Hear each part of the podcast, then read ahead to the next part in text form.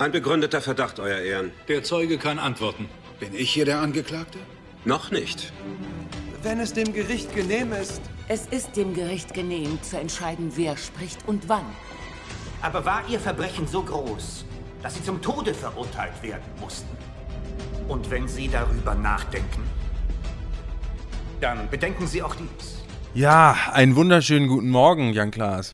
Einen wunderschönen guten Morgen, Nikolas. Obwohl, so wunderschön ist er ja eigentlich gar nicht. Ich weiß nicht, wie es bei dir ist. Äh, ist nicht schön, aber deswegen ist es schön. Also es regnet hier, äh, aber das ist sehr angenehm, nachdem es die letzten beiden Tage hier. Also in Bremen hatten wir gestern 40 Grad tatsächlich. Ja, wir hatten hier Richtig auch, krank. wir hatten 36 in Wilhelmshaven. Ja, ja, das äh, war schon wenig angenehm. Und einen wunderschönen guten Morgen oder welche Tageszeit auch immer.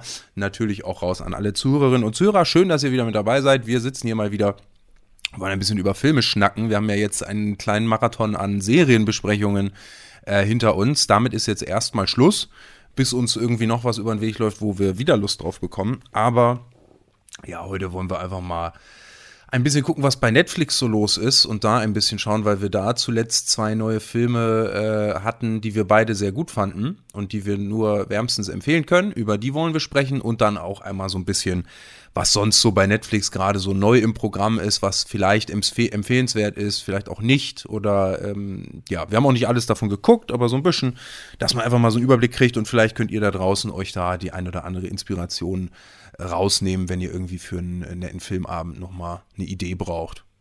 Ja, entsprechend ist das, ja, ist die Rubrik der heutigen Folge auch mal wieder was zum Film, was wir ja zuletzt vor drei Wochen gemacht haben, glaube ich, oder vor vier Wochen. Nee, Quatsch, nicht vor vier Wochen. Vor, nein, vor sieben Wochen oder so. Also bevor wir, bevor wir diesen Serienmarathon angefangen haben, war die letzte Folge ein Was zum Film, da bin ich mir ziemlich sicher. Und nee, gar nicht. Blödsinn. Da, dann kam noch Doctor Strange, dann kam die Serienbesprechung darf, also vor Doctor Strange war die letzte Folge ein, ein was zum Film. Lecko Fatti, ist das alles lange her? Naja, egal, wir machen das auf jeden Fall. Einmal, einmal kurz, äh, äh, damit ihr nochmal durch unsere Kategorien durchsteigt, falls, falls vielleicht neue Leute dabei sind. Wir haben hier so ein bisschen unsere Folgen aufgeteilt und äh, seit einiger Zeit quasi das Folgenformat Was zum Film äh, wo wir ähm, ein bisschen lockerer über mehrere Filme sprechen oder über irgendwelche Themen allgemein irgendwie, was uns gerade filmmäßig beschäftigt. Dann gibt es noch die Kategorie Neuerscheinung, wo wir über brandneue Sachen sprechen, wenn irgendein neuer Film im Kino läuft oder so. Dann Serientäter, wo wir über Serien sprechen und was haben wir noch? Wir haben Sehenswert, wo wir uns gegenseitig Filme vorstellen, die der andere mutmaßlich nicht kennt. Genau. Äh, und wo wir uns vorher auch in der Vorbereitung immer ein Thema aussuchen, in das, also ein Thema, ein, ja. äh, ein ja, ein Motiv oder irgendwie ein, sowas, ein, ein in das dieser Film, so. Genre, ja, in das dieser Film so reinpassen muss. Und äh, das ist eigentlich das Stichwort, denn die Rubrik Was zum Film haben sich einige von euch bei uns gewünscht. Also Nikolas und ich sind ja so äh, hin, und, hin und wieder auch mal in privatem Austausch mit manchen von euch und einige von euch meinten eben, dass wir das mal wieder machen können. Ja, here we go. Und die Filme, die wir uns heute dafür ausgedacht haben, Nikolas hat das gesagt, sind auf Netflix erhältlich. Wir wollen ja da den Markt allgemein am Ende auch noch mal ein bisschen scannen, aber anfangen wollen wir mit Hustle und Spiderhead oder der Spinnenkopf, wie er zu Deutsch heißt. Ja. Nikolas, freie Wahl, welchen willst du zuerst?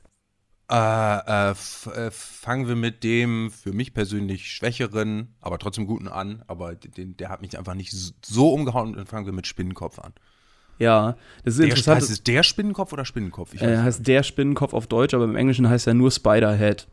Ja. Mega komischer Name. Ja, ich finde das aber von der, also von der Wortschöpfung irgendwie auch interessanter, also den Artikel wegzulassen. Ich weiß nicht, ja. was sich die Deutschen schon wieder dabei gedacht haben, das Ding zu übersetzen.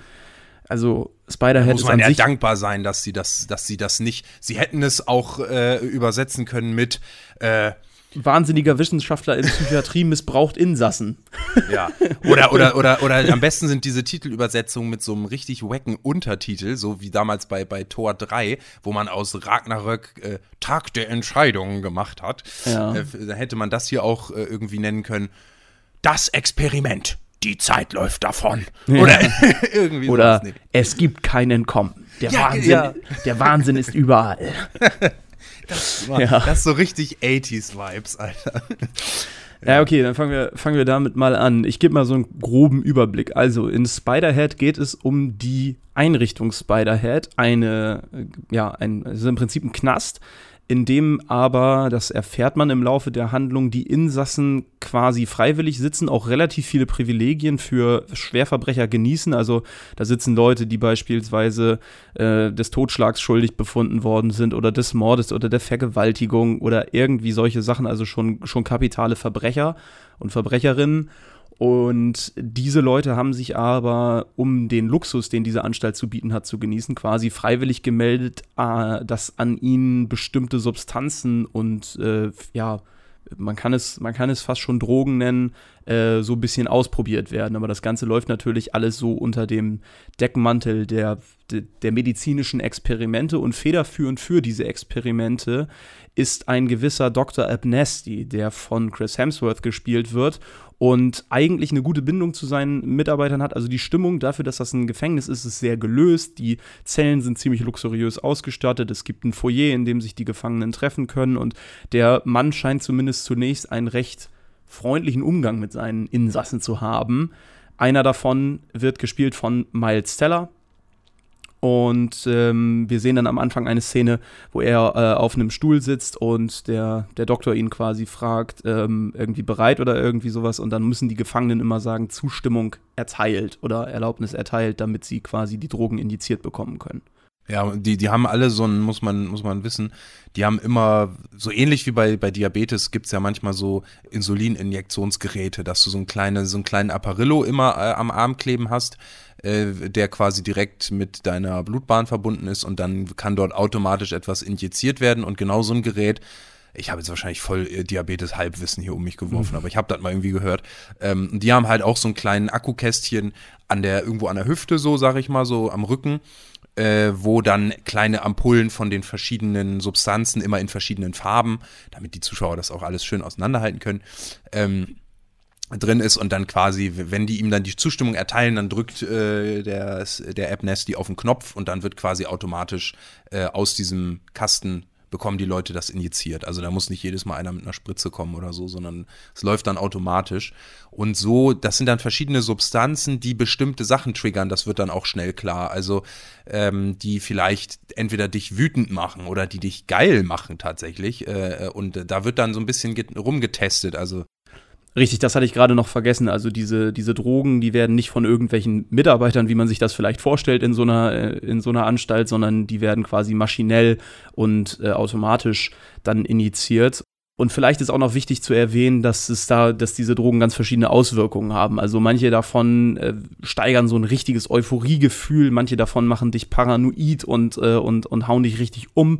Und das, äh, ja, das sehen wir in diesem Film sehr explizit. Deswegen finde ich eine der Stärken des Films tatsächlich auch die Bildgewalt. Also ich finde, das sieht, sieht sehr, sehr gut aus und teilweise, wie die, wie die DarstellerInnen da drauf reagieren, wenn sie quasi diese, diese Mittelchen gespritzt bekommen. Das ist schon, ich fand, das war schon eine sehr stabile schauspielerische Leistung. Du sagtest aber am Anfang, als du den Film anmoderiert hast, dass du ihn nicht so gut fandst wie Hassel.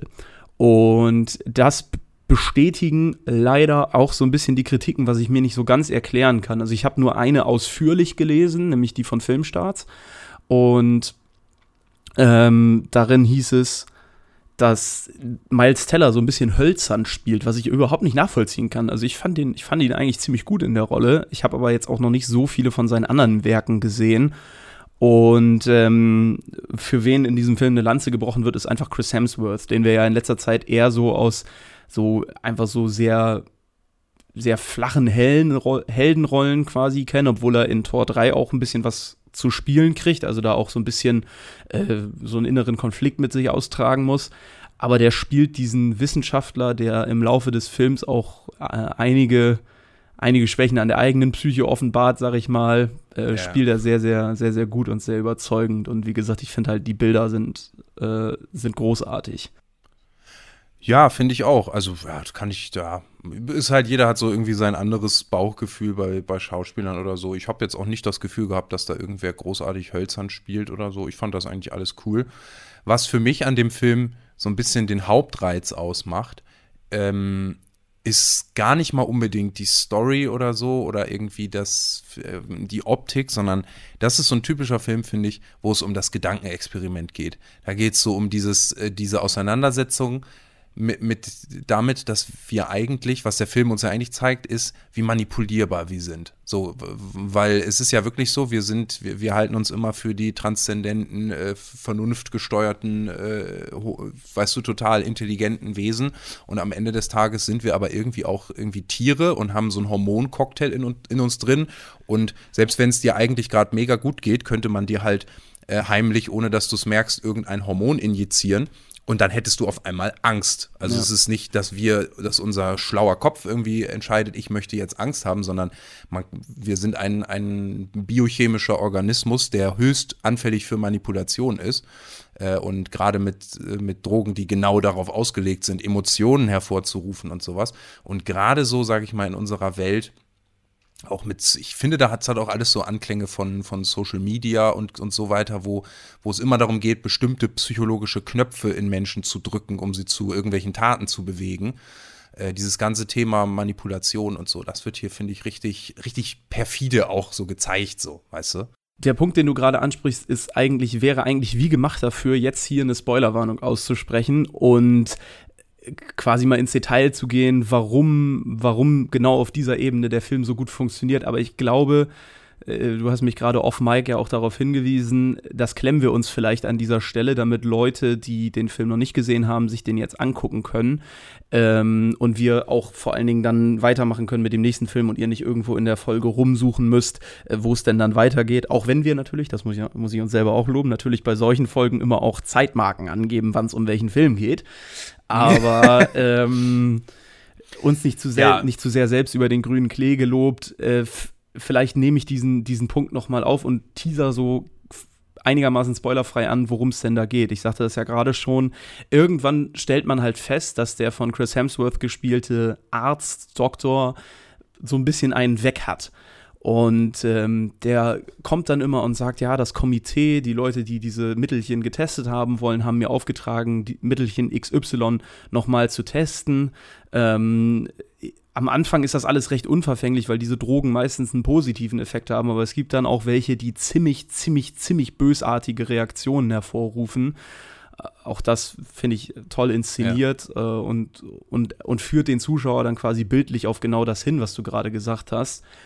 Ähm, und dann wollen die Insassen auch auf einmal nicht mehr, trotz, äh, trotz aller Privilegien, die ihnen geboten werden, die dann wiederum zum langen Hebel, zum Druckmittel für den Dr. Abnesti werden, der dann also sagt, ja, okay, dann nimmst du das Mittelchen halt nicht, aber dann müssen wir dich halt in eine andere Anstalt verfrachten, so nach dem Motto, du mhm. kannst dann die Privilegien hier mit schönem holzvertäfelten Foyer und selbstgekochtem Essen und so, das kannst du dir dann alles ab, äh, abschmieren, äh, kannst wieder in eine staatliche Einrichtung und äh, so entwickelt sich dann so ein Psychospielchen zwischen den Insassen und diesem, und diesem Doktor, was, wie ich finde, äh, ganz toll mit anzusehen ist. Und am Ende gibt es eben auch noch einen Twist, der wunderbar untermalt, ähm, der dieses Manipulationsmotiv so wunderbar untermalt, was du gerade angesprochen hast. Also das ja. finde ich, äh, das, das fand ich ja, ganz das, großartig. Ich will aber noch mal eben versuchen genial. zu analysieren, warum der Film in den Kritiken nicht so gut weggekommen ist, weil bei IMDb hat er auch nur eine 5,4 und äh, das kann sein, dass es vielleicht Leute gibt, die einfach ein genaueres Auge und ein genaueres Näschen für Kritiken haben, die da, weiß ich nicht, ja. vielleicht das jetzt besser analysieren oder eruieren können als wir. Ich will mich aber nicht davon abbringen lassen, dass ich den Film einfach genossen habe. Also ich war einfach gut unterhalten und äh, habe in manchen Szenen auch ganz schön gezuckt, als es sehr explizit geworden ist. Ich kann so man, manchen Punkten so ein bisschen, aber ach, ich, ich finde auch eh, ich meine, was wir hier machen, kann man ja natürlich auch als Filmkritik bezeichnen und ist es ja im Prinzip auch, aber irgendwie werde ich auch mit diesem Begriff immer nicht so warm und ich zerreiße ja auch ab und zu mal Filme und sage, ey, das, das und das ist Murks oder so oder auch bei den letzten Folgenbesprechungen hat man es ja auch gesehen. Aber irgendwie da ist immer schwer, da Objektivität reinzubringen und das ist jetzt auch so ein Paradebeispiel von, ich weiß, der hat Schwächen. Also ich fand zum Beispiel den Look teilweise so ein bisschen Netflix-typisch zu clean. Also mhm. bei Netflix ist es irgendwie manchmal so, ich habe das Gefühl, wenn die ihre Sets bauen, das ist immer so, die Sets sehen immer aus wie irgendein so Büro in einem Start-up, so ultra minimalistisch, so mhm. weißt du, das ist halt, das ist halt der, so das, das, der Hauptquartierraum eines verrückten Experimentierwissenschaftlers äh, und der sieht halt einfach so clean aus, wie als wenn da der, der Start-up-Chef reinkam, hat, hat die Clean Desk Policy durchgesetzt und das ist einfach so ein ganz cleaner Raum, nur mit so einem Dings und so und alle Räume sind immer so schick, das ist irgendwie in allen Netflix-Filmen immer so, weil man irgendwie nicht die Geduld hatte, alles ein bisschen natürlicher wirken zu lassen Und das, äh, allerdings hat das in diesem Film auch ein bisschen seine Wirkung, weil das eben so, ein, so das hat dann schon die ganze Zeit sowas von einem klinischen Test, wo alles, alles picobello ist und so. Also solche Sachen vielleicht, ja, äh, aber ähm, das ist so ein Film, da war ich den ganzen Film über bei der Stange. Ich habe immer, äh, war immer interessiert und, und äh, gefesselt wegen der Idee, wegen dem Setting und wegen ja, diesem Gedankenexperiment, was man nebenbei äh, in seinem eigenen Kopf dann macht. Meine Arbeitshypothese, warum dieser Film vielleicht bei den Kritiken so ein bisschen durchgefallen ist, ist tatsächlich, wenn man sich, liegt so ein bisschen darin begründet, wenn man sich anguckt, wer daran mitgewirkt hat. Also Joseph Kosinski hat die, hat Regie geführt an dem Film, der war jetzt zuletzt auch für Top Gun Maverick zuständig, also war, hat auch, hat auch oh. den äh, redigiert quasi oder äh, ja, saß da auf dem Regie, Regiestuhl. Äh, ansonsten hat er noch Tron Legacy gemacht, den kennt man vielleicht noch von 2010. Äh, war ja auch ein ziemliches Brett und Oblivion, ich glaube, damals mit äh, Tom Cruise. Mit Tom Cruise, den genau. fand ich auch cool. Ja, und äh, ja, der sagte mir jetzt so nichts, aber dann habe hab ich gesehen, dass Red Reese und Paul Wernick, die an den meisten Filmen zusammenarbeiten, das Drehbuch geschrieben haben für Spinnenkopf. Und ich habe das Gefühl, dass manchmal Kritiker sich auch einfach dann von den Namen blenden lassen, weil sie mit diesen Leuten negative Erfahrungen konnotieren. Und das kann ich, zumindest, dass diese beiden nicht nur gute Filme oder Drehbücher geschrieben haben, kann ich verstehen. Ich gebe dir mal eine kleine Auswahl. Ja. Zombieland 2, der, oh, der oh. eine unwürdige Nachfolge für den ersten Film war Deadpool 2, der auch eine unwürdige Nachfolge für den ersten Film war, wenn er auch nicht komplett scheiße war und Six Underground. Damit wären wir wieder bei Netflix Eigenproduktion, ja, die zu clean das aussehen. Ist, das Schlimme, das ist das schlimmere Verbrechen. Deadpool 2 fand ich gar nicht, fand ich gar nicht so schlimm, ehrlich gesagt. Aber Six Underground, das ist schon, das ist Verstößt gegen die Genfer Konvention. Sowas. Ja, also. aber auf der anderen Seite haben sie dann halt auch wieder, das muss ich halt sagen, die beiden haben halt, bewegen sich so, so ein bisschen zwischen Licht und Schatten. Also die Red Reese und Paul äh, Wernick, äh, Wernick, die haben auch äh, den ersten Deadpool geschrieben. Sie haben auch den ersten Zombieland geschrieben. Beides, wie ich finde, ganz fantastische Aha. Filme. Äh, und sie haben vor allen Dingen auch, ich bin überhaupt kein Horrorfilm, äh, Horrorfilm-Fan, aber sie haben den Alien-Horrorfilm live geschrieben mit, äh, wo auch Ryan Reynolds mitgespielt ah, ja. hat, wo, äh, wo Jake Gyllenhaal mitgespielt hat. Äh, den fand ich auch wahnsinnig gut und den haben sie auch geschrieben. Also irgendwo ein bisschen zwischen Licht und Schatten, die beiden. Was also diese letzte Auswahl, die ich da genannt habe, darf dann Mut machen, weil die beiden auch wieder äh, schreiben werden an Deadpool 3. Ja, das ist, das ist schön. Das freut mich. Ja, aber ich finde doch, doch mehr Licht als Schatten. Ja, ich weiß, manchmal habe ich auch das Gefühl, ja, gut, sie haben auch G.I. Joe geschrieben und G.I. Joe 2. Ah, ja, okay. Ich weiß noch, ich habe G.I. Joe, den ersten Teil, den habe ich damals so gefeiert. Ich habe den richtig gerne geguckt. Das war so, mein, so die Phase, wo ich auch kompletter Transformers-Fanboy war und so. Das war einfach geil damals irgendwie. Man hatte noch nicht so die Ahnung und so und einfach Explosionen und Action. Aber selbst damals fand ich den zweiten Teil. Also wieder dieselbe Kategorie unwürdiger Nachfolger. Da hat man ja sogar den gesamten Cast ausgetauscht. Also, naja. Ähm, ich habe auch manchmal das Gefühl, dass, dass so Kritikerseiten oder Plattformen, dass dann grundsätzlich, wenn der Film von Netflix ist, dann geht man mit so einer Grundskepsis ran und dann muss der Film muss Ultrabombe sein, damit man ihn als äh, solide gut bezeichnet, einfach weil er mit einem quasi mit Minuspunkten äh, ins Ranking startet, ja. Äh, äh, weil man einfach sich denkt, ach Netflix, die machen so viel Schund und so. Ja. Das versuche ich immer so ein bisschen auszublenden, ehrlich gesagt. Also von uns klare Empfehlung, der Spinnenkopf wäre so ein bisschen so, es hat so Psychothriller-Vibes, so ein bisschen Kammerspiel. Ähm, Allerdings nicht, braucht keine Angst haben. Mir hatte nämlich äh, in, in, äh, mein alter Podcast-Kollege Jens, äh, Grüße gehen raus, äh, hatte mir als ich ihm so geschrieben habe, den gucke ich heute, hat er geschrieben, oh, der ist gruselig. Und dann bin ich mit völlig komischen Erwartungen an den Film reingegangen. Ich dachte, das hätte richtig Horrorfilm-Vibes. Aber äh, es ist wirklich nur so, sag ich mal, Gedankenhorror. Also es gibt auch blutige Szenen und böse Szenen, aber es ist jetzt nicht so, dass du, dass das komplett düster inszeniert ist und Jumpscares und Grusel oder so. Ja, okay. Äh, hat er denn, hat, hat Jens denn wortwörtlich das Wort gruselig benutzt? Ja, ich, äh, und ich dachte halt, er meint gruselig wirklich im filmischen Sinne, aber er meinte wahrscheinlich einfach, dass, äh, also bei ihm weiß ich nicht, vielleicht meinte er damit auch, dass der Film gruselig schlecht ist. Oder dass er einfach das, weil es ist ja, das ist so wie wenn du, weißt du, wenn du dich mit einem Kumpel über, über Rasenmäher unterhältst und dann bekommst du aufs Handy eine Rasenmäher-Werbung, ja. dann sagt man ja auch, boah, ist das gruselig so. Ja. Ich dachte, das meint er damit, ja. Ja, gut, okay. Das, genau. Das, das könnte auch sein. Naja, aber von, äh, wo du gerade von Filmen sprachst, die so ein bisschen mit Minuspunkten starten und richtig abliefern müssen, damit sie in der Kritik äh, bisschen, bisschen höher eingestuft ja. werden. Also Netflix-Filme, die das erreichen. In, in, diese Kategorie kommen grundsätzlich auch Filme, die von Netflix sind und mit Adam Sandler. Ja, genau. Und, äh, und jetzt haben wir beides vor der Brust, denn der nächste Film, den wir besprechen wollten, ist Hustle. Und äh, in dem geht es um ein, um einen Scout, einen, einen Basketball-Scout, der also für ein NBA-Team, die äh, Philadelphia 76ers, scoutet. Der fliegt also um die Welt und sucht nach Nachwuchstalenten, die dann gedraftet werden können. Also vielleicht muss man dazu wissen, für diejenigen, die im amerikanischen Profisport nicht so bewandert sind, sowohl in der NBA als auch in der NFL als auch in der MLB, also beim Basketball, Football und Baseball gibt es das Draft-System. Das heißt, da werden Spieler nicht einfach nur äh, in Jugendzentren ausgebildet und dann kriegen die irgendwo einen Profivertrag, wo das lukrativste Angebot ist, sondern die Vereine dürfen sich zu Beginn jeder Saison oder vor jeder Saison in der sogenannten Preseason äh, junge Spieler aussuchen, die sich zum Draft angemeldet haben. Also Draft to Draft someone heißt jemanden zu ziehen quasi. Und ähm, dann, zu zapfen. genau. Und dann haben die, äh, dann haben die quasi die Vereine quasi das Zapfrecht. Und das Witzige ist, dass die Vereine, die in einer Saison sehr schlecht abschneiden, in der kommenden Saison immer das höchste Draftrecht haben. Das heißt, die können quasi als erstes die besten Spieler sozusagen ziehen. Das sind dann natürlich Spieler, die von den Colleges kommen. Dieses College-Modell kennt man ja vielleicht auch so ein bisschen in der Peripherie. Aber zu diesen Drafts werden eben auch Spieler aus anderen Ländern äh, zugelassen. Bestes Beispiel dafür ist Dirk Nowitzki, der, äh, der auch gedraftet wurde, obwohl er aus Deutschland kam. Wobei ich mir nicht sicher bin, ob der nicht auch schon vorher am amerikanischen College gespielt hat. Aber es gibt das immer mal wieder, dass Länder, äh, dass Spieler aus Europa oder aus Asien eben bei diesen großen amerikanischen Sportarten dann sich zum Draft anmelden, weil sie halt vorher gescoutet worden, wirklich gut sind und dann gezogen werden. Und einer von diesen Spielern soll der junge Bo Cruz sein, der in Hustle von dem von Adam Sandler gespielten Stanley Sugarman, diesem Scout, eben entdeckt wird und ja, dann quasi ge gedraftet werden soll.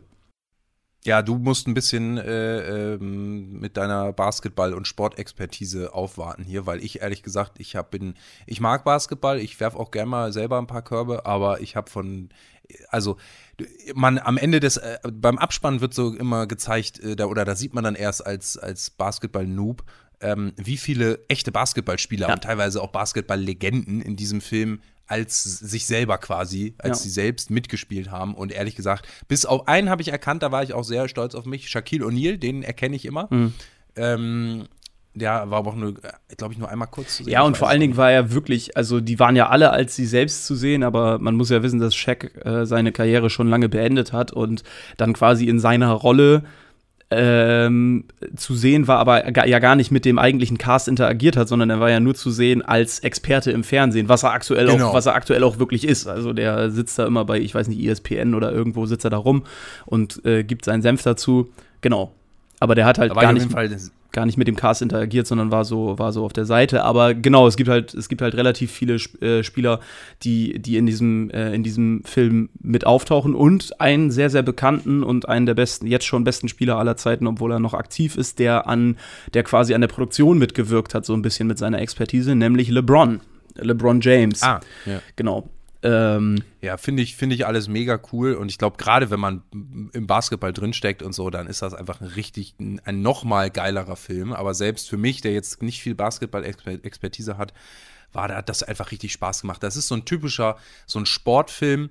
Ähm, ja, man, man kennt das, ob es ein Rocky ist oder meinetwegen auch sowas wie Karate Kid oder ach, es gibt, glaube ich, doch zig andere Beispiele. Ein Beispiel, was ich auch immer wieder erwähne, weil der richtig geil ist und den kein Schwein kennt, ist der Film Goal ähm, ein Fußballfilm quasi, wo es auch so diese typische Underdog äh, aus äh, schwierigen Verhältnissen äh, wird irgendwie entdeckt und schafft es hoch und dann kommen natürlich Schwierigkeiten, dann hat er eine problematische Vergangenheit, dann verschweigt er erst Sachen und die kommen dann raus und machen ihm Probleme ähm, und so weiter. Dann kracht's mal hier, kracht's mal da ähm, und dann ist das so der, der Underdog, der from, from Zero to Hero äh, es hoffentlich nach oben schafft und das halt hier verlagert im, im Basketball und auch mit Fokus auf diesen Coach auf, oder Scout, der aber auch gerne Coach wäre und der ihn dann, der sich, der ihn dann unter seine Fittiche nimmt und der auch einfach, man merkt so, der, für den ist Basketball nicht ein Business, nicht ein Geschäft, die Spieler sind für ihn keine Investitionsprodukte oder so, sondern der hat wirklich das Auge für die Details und, und erkennt in Spielern, äh, nicht nur das, was sie sind, sondern auch das, was mal aus ihnen werden könnte und so. Diese typische, typische Story. Und dann entdeckt er Bo Cruz irgendwo in Spanien, glaube ich, auf irgendeinem so Street-Basketballplatz ähm, und überredet ihn dann mit nach Amerika zu kommen und dann nimmt das Ganze so seinen Lauf. Und das ist einfach ein unglaublich cooler Film. Auch mega cool gefilmt teilweise. Ich finde äh, äh Kameraarbeit und Look and Feel mega gut. Ja, also dazu muss man ja genau das sagen, was wir gerade eben davor angesprochen haben. Du, Sportfilme haben ja immer das Problem, dass sie die Sportszenen nicht realistisch oder dass es immer schwierig ist, Sportszenen realistisch nachzustellen, wenn man halt nur Schauspieler hat, die aber halt nicht wirklich gut sind in dem Sport, der da nun gerade dargestellt werden soll, besonders wenn es dann wirklich ums echte Profibusiness geht und nicht irgendwie so um so Pickup-Basketball irgendwie auf der Straße. Da hilft das dann wirklich, wenn man, ich weiß jetzt nicht, ob wir irgendwelche äh, Basketball-Fans hier unter den Zuhörern haben, aber da hilft es dann schon, wenn man so Leute wie Allen Iverson, Aaron Gordon, Seth Curry ähm, äh, drin hat oder auch ehemalige Spieler wie zum Beispiel Julius Irving. Das sind halt äh, das hilft dann halt schon, diesem Film ein gewisses Flair zu geben und vor allen Dingen auch die Spielszenen realistisch darzustellen, weil das sind halt alles Profisportler, die können diesen Sport und zwar alle wirklich gut. Und das siehst du wirklich in jeder Szene. Also es gibt da natürlich viele Szenen, wo richtig Basketball gespielt wird. Und häufig bei so Sportfilmen muss dann halt ein Schnittmassaker stattfinden. Ja. Äh, nicht? Also bei, bei manchen Fußballfilmen oder so, dann ist es dann so, dass man komischerweise immer entweder die Füße der, des Spielers sieht oder das Gesicht, ja. aber niemals beides gleichzeitig, weil halt das eine ein Stunt-Double ist, das wirklich Fußball spielen kann und das andere ist der Schauspieler. Ja. Äh, und das so muss hier halt nicht getrickst werden, sondern hier sind das wirklich richtig geile Aufnahmen geworden. Ja, vielleicht noch kurz zu dieser Personalie vom Hauptdarsteller, vom Hauptcharakter Stanley Sugarman, der, wie ich schon sagte, von Adam Sandler gespielt wird da bringt Adam Sandler wieder richtig, äh, wieder richtig was, was aufs Parkett im wahrsten Sinne des Wortes. Also der, der spielt diesen, diesen Darsteller wirklich gut, weil du sagtest ja gerade so in einem Nebensatz, der wäre gerne Coach. Da muss man sich mal vor Augen führen, warum er das eigentlich wäre. Wenn du seit zehn Jahren als Scout arbeitest, nachdem du eine Verletzung hattest und deine eigene Profikarriere sich nicht wirklich so entwickelt hat, wie du das gerne gewollt hättest, dann äh, fliegst du halt, du fliegst als Scout halt um die Welt. Du bist nie zu Hause und der Mann ist äh, mittlerweile, ja, nicht 10, 20 Jahre schon im Business, ist also über 50 und ähm, äh, und ist mittlerweile, der ist halt komplett fertig vom immer nur unterwegs sein und, und irgendwie Geburtstage von seiner Tochter verpassen. Äh, es gibt natürlich auch Streitereien mit seiner Frau. Er ist nicht mehr wirklich fit oder gesund, sondern er isst dann halt immer nur Fastfood, wenn er irgendwo ist und pennt in Hotels und jettet am nächsten Tag schon wieder in die nächste Zeitzone, um sich da einen Spieler anzugucken. Und das ist dieser Konflikt, den, den, den Adam Sandler in seiner Rolle mit sich austragen muss gibt ein ganz, ganz schönes Zitat äh, in dem Film, was auch ein bisschen lustig ist, äh, wo ihn seine Frau fragt, ob er denn nicht noch Träume hat. Und dann sagt er, Männer Mitte 50 haben keine Träume, nur, nur noch Ausschlag und Albträume. Ja. Oder ja, nur, noch, nur noch Albträume und Ausschlag. Stimmt, da, das hatte ich dir auch während, als ich den das erste Mal geguckt habe, ich habe ihn zweimal geschaut, habe ich dir das bei WhatsApp so geschrieben, so be bestes Zitat aus dem Film. Ja, ja. ja und das ist, ja, das aber ist das ist halt so wirklich, ne, der Film kommt auch mit ein bisschen Humor daher, also es ist jetzt auch nicht zu schwermütig, aber man kauft ihm diese ganzen, diese ganzen Sachen eben schon ab und man, man will dann auch wirklich, dass es dieser junge, ähm, dieser junge Spieler, der in schwierigen Verhältnissen in Spanien, in Madrid aufgewachsen ist, der will man will wirklich, dass der das schafft. Äh, der wird übrigens gespielt von äh, Juancho Hernan Gomez. Äh, also ein, ein Spieler, der tatsächlich aus Spanien kommt und äh, mittlerweile auch NBA oder auch NBA-Spieler ist, auch zum Zeitpunkt des Drehs ach, schon. Ach so, ach ja. so, die, ich, dachte, ich dachte irgendwie, der, ah, das, ja, krass. Ja, das sieht man einfach auch, der kann auch einfach richtig gut, äh, der trifft jeden Wurf und so. Das ist einfach richtig schön anzugucken. Und irgendwas wollte ich gerade noch sagen, jetzt habe ich den Faden verloren. Ähm, Mach du mal erstmal. Vielleicht gehen wir den Cast noch mal eben einmal weiter durch, denn in, der, in einer Nebenrolle, die zusätzlich zur Spannung der Handlung beiträgt, äh, finden wir einen Schauspieler, den wir beide auch kennen. Aber äh, dazu gleich, also erstmal geht, ah, es, ja, bei ja, dieser, da, geht es bei ja. dieser Nebenrolle um Vince Merrick. Das ist der Sohn vom Eigentümer der Philly 76ers, also diesem Basketball. Ja, das, das haben wir, das haben wir glaube ich, noch gar nicht gesagt. Es geht die ganze Zeit um den Verein der Philadelphia 76ers. Oder hattest du das gesagt? Ich, ich glaube, ich hatte es am Anfang einmal gesagt. Ist übrigens auch interessant, dass es ausgerechnet um diesen Film geht, weil ich habe gerade einen Kumpel, der ist in den USA, der, also ich mache ja, ich habe ja einen kommunikationswissenschaftlichen Studiengang gemacht und der studiert gerade dasselbe in einem niedrigeren Semester als ich und ist gerade im Praxissemester in den USA und macht da Social Media Marketing für Philadelphia Union, also für den, ah, für okay. den äh, Major League Soccer, also Fußballverein in, in Philly. Und der guckt sich ah. da halt auch immer die ganzen Profispiele von den anderen Philadelphia-Mannschaften an. Unter anderem hat er ja neulich in seiner Story erst ein, ein, Video, wo er in der, in der Halle von den Sixers ist, also von, dem, ah. von, dem, von der Basketballmannschaft. Deswegen fand ich das so Geil. cool, dass es da um Philadelphia geht. Genau. Jedenfalls geht es äh, in dieser Nebenrolle, die ich gerade ansprach, äh, sehen wir den Charakter Vince Merrick. Und der ist so ein bisschen der Antagonist in diesem Film, denn er ist der Sohn vom Eigentümer und ähm, der alte Eigentümer, ein, ein, reicher, aber schon sehr alter Mann, ist, ein, ist immer ein Befürworter von Stan Sugarman, äh, gewesen, also von diesem Scout und wollte ihn auch immer in den Trainerposten reinheben. Tut er dann quasi auch so ein bisschen. Ähm, allerdings äh, schießt, der, schießt der Junior immer wieder quer und äh, und, und, und ist quasi immer der genau entgegengesetzten Meinung wie, wie Stan Sugarman.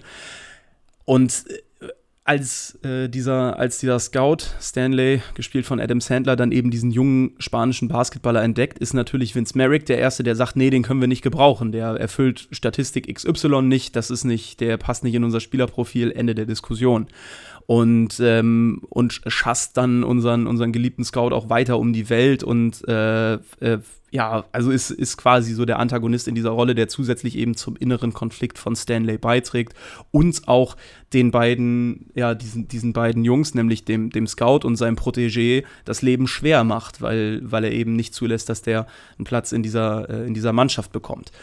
Ja, und der ist also so das klassische Arschloch, der dann auch äh, im Fernsehen oder der dann Informationen an die Öffentlichkeit trägt, um denen zu schaden ja. und so, der dann der auf jeden Fall die ganze Zeit den Steine in den Weg legt. Genau, und der wird gespielt von Ben Foster. Und jetzt frage ich dich, ja, Nikolas, da, da, woher kennen wir Ben Foster?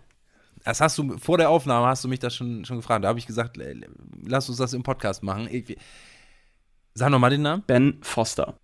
Weil ich hatte nämlich auch voll das Gefühl, dass ich den irgendwoher kenne. Ich habe jetzt extra nicht vorher gegoogelt. Ich komme ums Verrecken nicht drauf. Dieses Gesicht und alles kam mir voll bekannt vor. Und du meintest, du meintest vorhin, der würde mitspielen in einem unserer, einem Film, den wir beide extrem gut finden. Ja. Das ist, ich habe keine Ahnung. Das ist Tanner Howard aus Hell or High Water. Der Bruder Ach, von, von Chris Pine. Chris Pine und Ben Foster spielen zusammen das Gebrüderpaar, was in äh, Hell or High Water ja einen Banküberfall nach dem anderen quasi begeht. Und äh, oh, der sieht ja aber ganz anders ja, aus. Ja, genau, genau. Das ist nämlich das Faszinierende. Ich musste auch zweimal hingucken, aber der Name war mir so prägnant in Erinnerung geblieben. Ich wusste das sofort. Und äh, ja, genau, der, der gute Mann ist es. Vielleicht ich weiß nicht, äh, wenn wir noch mal eben beim Personal sind, nur der Vollständigkeit halber.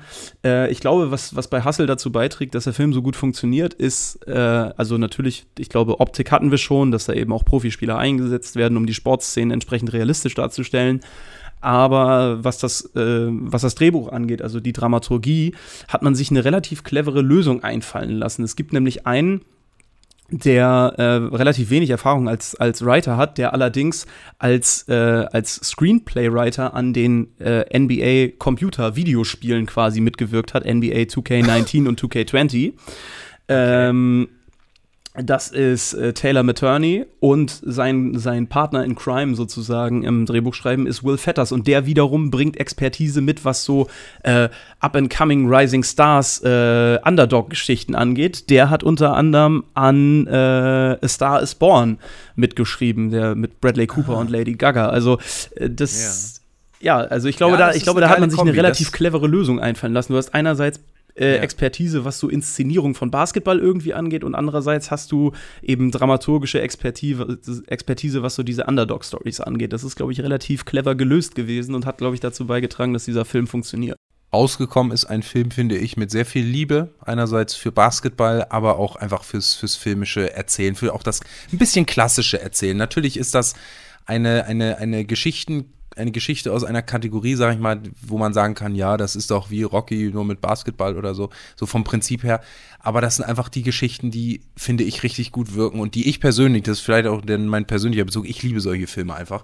Und ich habe ihn jetzt schon zweimal geguckt und ich weiß, ich werde ihn noch ganz oft gucken, weil das so ein Film ist, den kannst du immer wieder, wenn du ein bisschen vielleicht Motivation brauchst oder so, keine Ahnung, äh, irgendwas, was ein bisschen äh, gute Vibes bringt, kannst du den immer wieder gucken.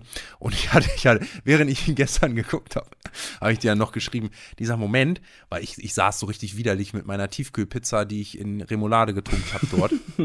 Während dann diese, die, so eine lange Trainingsmontage kommt, wo, wo, wo Bo Cruz sich da fit macht für, für, den, für das äh, wichtige Spiel und so. da habe ich mich ein bisschen schlecht gefühlt.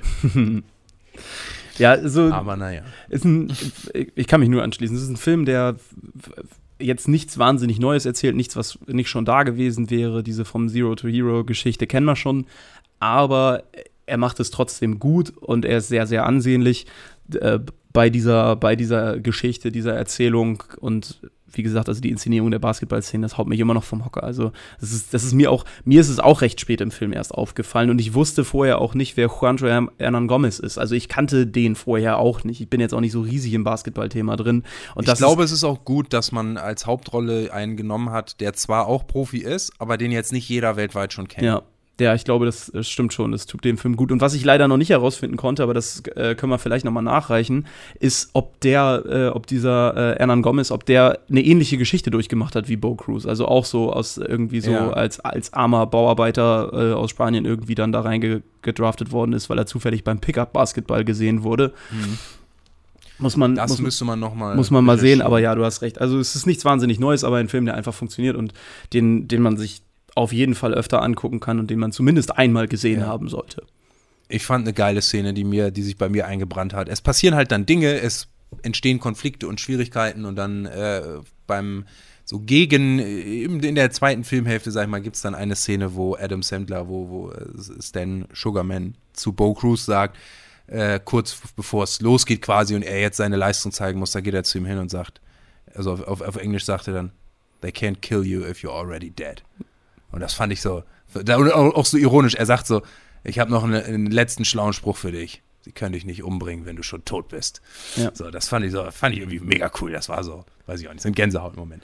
Vielleicht noch einmal einen ganz kurzen Ausblick darüber, was Netflix jetzt noch so zu bieten hat äh, oder was, was gerade was neu ansteht auf der Plattform. Ich habe gerade gesehen, das ist ein Film, den ich auch ziemlich gut fand und den ich auch schon mehrere Male gesehen habe, äh, jetzt auch auf Netflix verfügbar ist. Das war früher ein Ding, was bei Amazon Prime drin war nämlich The Gentleman. The Gentleman, ja, den finde ich auch richtig cool. Der ist, wann ist der? Ich glaube, der kam mega kurz vor der Corona-Pandemie. Ich glaube 2019. Achso, okay, ja, dann habe ich ihn nur, dann habe ich ihn nur kurz vor Corona äh, geguckt. Ich habe den, glaube ich, im Februar 2020, Ende Februar 2020 oder sogar noch schon im März habe ich den im Kino geschaut, wo, wo, wo Corona schon so ein Ding war und man durfte aber noch ins Kino. Mega cool. Ähm, na, jetzt, jetzt ist mir gerade der Name des Regisseurs entfallen. Jetzt bin ich gerade richtig dumm. Hier. Äh, Guy Ritchie. Guy Ritchie, genau, ja, ja. Ein Regisseur, den ich sehr gerne mag und der dort ein bisschen zu seinen äh, Gangsterkomödien-Wurzeln zurückkehrt. Und das ist einfach mega gelungen. Ein absurd verschachtelter, geil erzählter Film, mit, wo man mega gut lachen kann, mit einem geilen äh, Colin Farrell. Äh, und Verhag? Meiner, sein Name ist, ist, sein Name ist Fuck, aber mit PH, also Verhag. also, ist nicht so witzig, wenn wir das erzählen. Die Szene ist einfach so geil. Ja, Allgemein. so ein bisschen dieser trockene britische Humor. Man hat äh, vor allen Dingen auch auf britische Darsteller gesetzt. Der, eigen, der, eigen, der einzige Amerikaner eigentlich in der Rolle, äh, in dem Film, ist äh, Matthew McConaughey, zumindest ja. in der Hauptrolle. Ansonsten haben wir Charlie Hunnam, geboren in Newcastle. Dann haben wir Colin Farrell, der ist, äh, weiß ich nicht, wo der geboren ist, aber auch auf jeden Fall ein Brite. Dann, ähm, ah, jetzt ist mir der Name, jetzt ist mir auch wieder ein Name entfleucht, Mensch. Colin Farrell, Charlie Hunnam, Hugh, Hugh Grant? Hugh Grant, der? genau, als gieriger Journalist, der, der, der dieses ganze, der dieses ganze äh, Gangster-Thema so ein bisschen gewinnbringend aufbereiten will, ist auch ein Brite, genau. ganz kurz, worum es geht. Es geht um einen äh, Drogen-Oberboss-Gangster-Paten, der sein Drogenimperium verkaufen möchte, weil er in Rente gehen möchte. So habe ich es zumindest in Erinnerung. Und dann, dann gibt es, eigentlich kann, ist, kann man irgendwie gar nicht richtig erklären, was dann passiert und worum es geht. Guckt ihn einfach, wenn ihr Bock auf wirklich einen lustigen Film, aber auch ein bisschen mit Action und ein äh, bisschen verschachtelt und es ist einfach ein richtig geiler Film. Was haben wir denn sonst noch? Ich, ich scroll hier gerade gerade live einmal durch, was hier so ist. Auch viele Sachen, die man einfach, die man noch nie gehört hat, was irgendwie jetzt bei Netflix zu sehen ist. Ich hatte gerade eben noch ein paar Sachen, die sind aber jetzt schon ein bisschen länger. Anfang Juli sind die gestartet. Da ist vieles, was man empfehlen kann. Zum Beispiel ein Film, den ich sehr liebe, Shutter Island äh, von Martin Scorsese, äh, ein legendärer Psychothriller, der auch gerade was ja, Wendungen angeht, glaube ich, Maßstäbe gesetzt hat. Basiert aber auch, glaube ich, auf einem Buch. Also hat das Buch da eher die erzählerischen Maßstäbe gesetzt, wo auch viele danach sich dran orientiert haben, abgeguckt haben und so. So ein typischer Fall von oft kopiert, nie erreicht. Ja, sonst ist ja auch viel Murks dabei. Dann haben wir hier noch einen schönen äh, Roland Emmerich Midway äh, für die Freiheit. Äh, Wollte mein Mitbewohner neulich gucken habe ich mir dann angeschaut und ich, ich, glaube, der kam in den Kritiken auch gar nicht so schlecht weg. Ah, Muss ich mal eben gucken. Ähm, Sah für mich so ein bisschen nach Military Porn aus, irgendwie. Ja, mit, Sicher mit Sicherheit ist es das auch. Aber ja, okay, ja, durchschnittliche Bewertung. 6,7. Okay. Ja, also ja, hat mich jetzt nicht so gecatcht, kann man sich natürlich anschauen. Das ist vielleicht ein bisschen. Oh, Project X, kannst du dich an den noch erinnern? Hast du den mal geguckt? Ja, den habe ich, äh, hab ich gesehen. Witzigerweise auch mit Miles Teller. Da spielt Miles Teller mit? Willst du mich verarschen? Ist das nicht so? Ich meine, der Film ist auch schon ganz schön, ganz schön alt. Vielleicht ist Miles Teller da einfach noch richtig jung und ich. Äh ja, Project X mit Miles Teller, ja. What the fuck? Wen spielt er denn da? Miles. Wahnsinn. Ja, okay, hatte ich irgendwie jetzt gar nicht mehr auf dem Schirm. Irgendwie, die, irgendwie sind die Darsteller, das ist so ein Film, wo ich nicht mehr genau weiß, wer da mitspielt, aber man hat halt, es verschwimmt so ein bisschen in der, in der Story und natürlich einfach inszenatorisch legendär, so ein, ein Found-Footage-Film, um da ein bisschen Film-Nerd-Hintergrund noch reinzubringen. Ein sogenannter Found-Footage-Film, also wo quasi gefundenes Bildmaterial, also das, der Film ist nur äh, erzählt so, äh, da begleitet die ganze Zeit ein komischer Typ diese Freunde mit einer Kamera und der Film ist quasi der Inhalt dieser Kamera, äh, äh, als wenn man die gefunden hätte und sich das anschaut. Da gibt das allgemein auch, da könnten wir eigentlich mal einen sehenswert zu machen, Found-Footage-Filme. Da gibt es nämlich ein paar, die ich richtig abfeiere. Ähm, die wir auch Mir fällt ad hoc nur einer ein. Ich weiß auch, welcher dir ad hoc einfällt, äh, nämlich Cloverfield wahrscheinlich. Richtig, Cloverfield. Ja, der, der ist richtig geil, aber es gibt auch noch so ein paar andere ähm, die so ein bisschen underrated sind, weil das auch meistens ein sehr nischiges äh, Subgenre ist, weil es nicht jedermanns Sache ist, sich das anzugucken. Das ist halt nicht so, ist nicht so inszeniert wie ein normaler Film halt, sondern äh, ja. nicht. Ähm, genau, das ist halt so ein geiler Partyfilm. Ähm, aber sonst bin ich jetzt auch nicht so. Dirty Grandpa, ganz wichtiger Film. Er hat Filmgeschichte ja, geschrieben. Komm, also bevor wir jetzt hier, bevor wir jetzt hier alles aufzählen, was irgendwie einfach nur Scheiße ist, äh, lassen wir das bleiben. Wobei der ja, also Dirty Grandpa ist ja mit Johnny Knoxville, äh, dem ehemaligen, einem der ehemaligen Initiatoren von Jackass, dürfte vielleicht einigen noch ein Begriff sein. Was ich an Jackass interessant finde, ist, wo die Leute heute geblieben sind. Also erstmal muss man halt sagen, es sind halt welche draufgegangen. Also da sind halt wirklich welche gestorben von den Jungs, teilweise an Drogenproblemen oder Gesundheitsproblemen. Und was ich aber sehr interessant finde, ist, dass äh, Steve O so einen richtig, richtig interessanten Lebenswandel hingebracht hat. Das war ja so ein bisschen, also Jackass, das waren ja, die waren ja alle total bekloppt im Kopf, aber Steve-O ja. war ja unter denen nochmal so das, das Problem kennt. Den kennt man, weil der so schon, schon Mitte 20 quasi so eine richtig aufgerauchte, äh, aufgeraute Stimme hatte, der also äh, sich einfach alles reingezogen hat, was ihm in die Finger gekommen ist irgendwie. Und äh, und wie man später erfahren hat, auch richtig pleite war. Also der hatte schwere Drogenprobleme und hat immer so getan, als wäre er noch einer von den Reichen. Dann hat er auch so Partys von irgendwelchen Stars und Sternchen, hat er dann so geprankt oder gecrashed oder irgendwie sowas, okay. äh, weil er natürlich bekannt war. Aber der hatte eigentlich gar kein Geld mehr. Also der war Mitte der 2000er, war der richtig broke und komplett am Ende einfach nur. Und der hat einen richtig interessanten Lebenswandel hingelegt. Äh, der war ja dann auch noch mal später in den Jackass-Filmen zu sehen, nachdem er seine Drogenprobleme quasi schon überwunden hatte Aber der hat jetzt einen eigenen YouTube-Kanal, wo er sich so richtig gegen Drogenkonsum und so weiter stark macht und wo er so richtig äh, so, so ein, also der, der lebt halt so ein, so ein kleines, natürlich sehr reiches mittlerweile wieder, aber vor allen Dingen so ein Vorstadtleben einfach mit seiner Frau in so einem netten Bungalow da irgendwo und, Ja. das, und macht halt einen Podcast und YouTube-Videos irgendwo in, ich glaube, der lebt in Malibu oder so. Ja. Wahnsinn. Ja, ich habe irgendwie nicht so viel Connection gesehen. Ich habe auch nie so eine Jackass-Connection gehabt. Ich glaube allerdings. Nee, ich fand's auch immer, ich fand's auch immer ein Stückchen drüber. Also es gibt wenige Jackass-Sketche, die ich einfach richtig lustig finde. Also Ja. äh, Hat schon eine gewisse Faszination. Ich glaube, ich habe tatsächlich nur den allerersten Jackass-Film äh, komplett gesehen. Den habe ich mir irgendwann mal, damals auf, auf kino.to habe ich mir den irgendwann mal angeschaut. Ähm, und sonst so nur so Ausschnitte auf YouTube. Ich glaube aber, dass du gerade vorhin Quatsch erzählt hast bei Dirty Grandpa. Ich glaube, das hast du verwechselt mit irgendwas anderem. Äh, meinst du, dass Johnny Knoxville da mitspielt? Also das ja, der spielt doch diesen geschminkten Großvater. Der Großvater ist ja nicht wirklich ein Großvater. Das, das ist auf jeden Fall Johnny Knoxville. Da, bei 100 Pro. Dirty Grandpa spielt doch Robert De Niro den, den, die Hauptrolle.